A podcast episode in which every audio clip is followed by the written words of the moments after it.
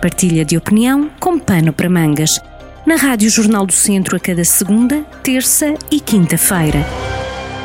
Estamos nesta altura na Rádio Jornal do Centro de novo encontro da palavra, da opinião e de alguns temas de reflexão que aqui são trazidos ao Pano para Mangas.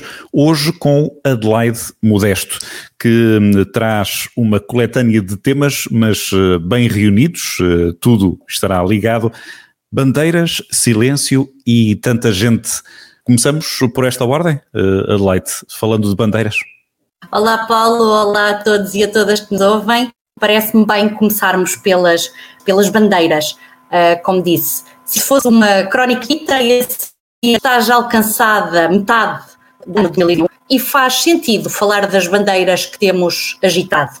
É o caso, uh, claro está, da bandeira de Portugal, que todos nós, com mais ou menos fervor, com mais uh, ou menos esperança, mas uh, com certeza com muito orgulho, temos exibido neste tão uh, aguardado europeu de futebol de, de 2020.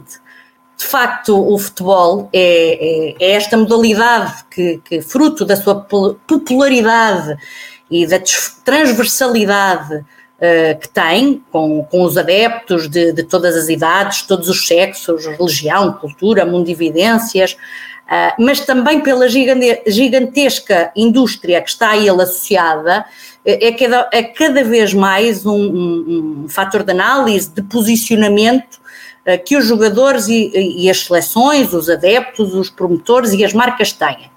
E, portanto, é neste sentido que eu vou falar das bandeiras que o capitão da nossa seleção nacional, conscientemente, aos olhos do mundo e de posicionamento da sua marca pessoal, uh, protagonizou e agitou.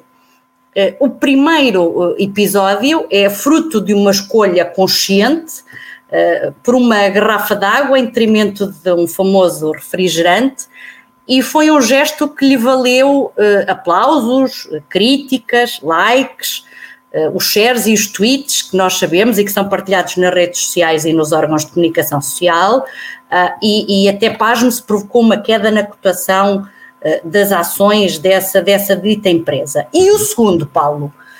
O segundo foi um que passou provavelmente mais despercebido, mas é de subeja importância para, para este nosso pano com mangas.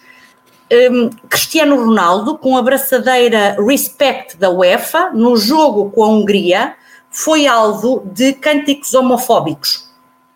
Portanto, num jogo onde, onde o nosso capitão alcançou mais uns quantos recordes, eh, o Cristiano respondeu ao insulto e à cobardia com golos. Mas estes cantos, cânticos homofóbicos, que se ouviram por todo o estádio, são aqui sublinhados porque junho é o mês do orgulho LGBTI. E desde há 50 anos, Paulo, que celebramos a diversidade e a inclusão eh, neste mês, e este é o mês das paradas, de, do chamado resgate da invisibilidade para a visibilidade das pessoas LGBTI. É neste mês que reconhecemos conquistas já conseguidas, mas é também neste mês que é fundamental identificarmos matérias em que é necessário eh, unir para defender eh, os direitos das pessoas LGBTI quando, quando ameaçados e por forma a que se consiga prosseguir a defesa e a promoção eh, dos direitos fundamentais destas pessoas e, portanto, não consentindo que também na esfera do futebol valores de inclusão, de igualdade, mas também de equipa, eh, de partilha, eh, sejam desvirtuados por ecos de extremismo político. E esses foram, eh, por acaso, foram, eu ia dizer, bem sublinhados, por um lado, sim, o bem pode ser aqui bem aplicado na questão dos jogadores se ajoelharem, a UEFA sempre com uma situação muito delicada, mas houve também, à parte, algumas tomadas de posição nesse, nessa linha de, de pensamento que estava a dizer. Um deles, através do veterano jogador de futebol, o guarda-redes Manuel Neuer, da Alemanha, que envergou uma braçadeira com o arco-íris, precisamente como em defesa dessa, dessa causa. Portanto, não, não não havendo a possibilidade de pintar de, o estádio da, da Hungria de arco-íris, ele próprio levou a braçadeira. Uh, ainda esteve ali a pensar se haveria ali alguma alguma pena, digamos assim, alguma uh, multa para o jogador, mas parece que as coisas acabaram por, por ficar mesmo por ali e fica essa, essa ressalva, não é? Tem sido um, comentado ali a nota de rodapé, além do, do desporto, mas uh, tem sido um sublinhado importante ainda assim. Com certeza, Paulo, porque se todos nós vibramos com golos e entramos em êxtase, eh, agitamos as cores eh, do nosso sentir nacional, eh, também temos que saber sacudir a poeira e o, e o cinzentismo bafiento e cúmplice da bandeira da neutralidade. Portanto, é importante que, que, que saibamos vestir de todas as cores do arco-íris, porque junho é um importante mês para os direitos humanos. E os direitos humanos, Paulo, conjugam-se no presente do indicativo. Eh, os direitos humanos, como ação uh, de defesa e de luta têm que ser conjugados no presente indicativo em todos os matizes da vida e também no futebol.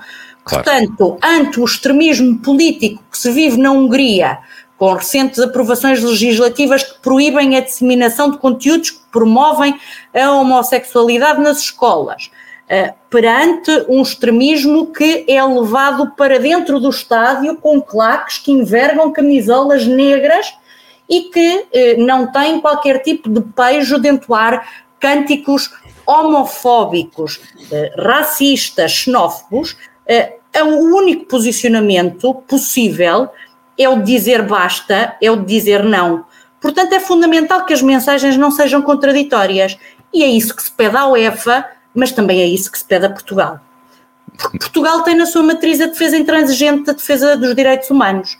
Portanto, não pode uh, recorrer ao argumento da neutralidade, sob que prisma for, sob pena de defender na substância e esquecer na prática.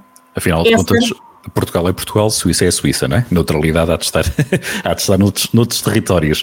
E, e, nessa, e nessa bandeira de defesa de direitos humanos hum, toca aqui também um nome que nos é muito caro, que leva também aquilo que é Portugal e que é a lusofonia uh, aos quatro cantos do mundo, que é António Guterres.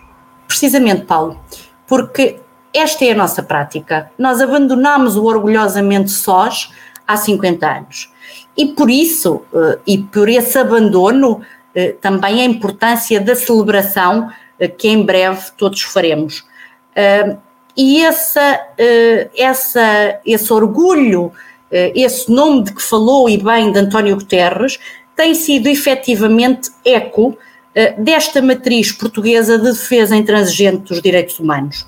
E, portanto, é algo que nos deixa a todos subejamente uh, felizes, a sua reeleição como secretário-geral das Nações Unidas e reafirma a nossa noção uh, que, que, através dele, uh, o povo português é um povo criador de pontes que protagoniza os ideais das Nações Unidas e tem, na ação de António Guterres, um porta-voz dos interesses dos povos do mundo e, em particular, daqueles mais pobres e vulneráveis. Portanto, o voto unânime dos 193 Estados-membros que compõem a organização, são uh, disso prova. Portanto, Portugal tem sido exemplar na, na adoção de medidas que defendem os direitos humanos e é por isso que, ainda a vibrar do jogo de ontem, vos deixo as palavras de Maria Guinot, Silêncio e Tanta Gente, para que saibamos eh, ouvir, saibamos eh, também interiorizar eh, estas palavras na defesa intransigente dos direitos humanos e no direito de todas as pessoas. É no meio de tanta gente que descubro afinal aquilo que sou. Sou um grito, sou uma pedra de um lugar onde não estou. Às vezes é no meio de tanta gente que descubro afinal aquilo que sou. Sou um grito, ou sou uma pedra de um lugar onde não estou. Às vezes sou o tempo que tarda em passar e aquilo em que ninguém quer acreditar.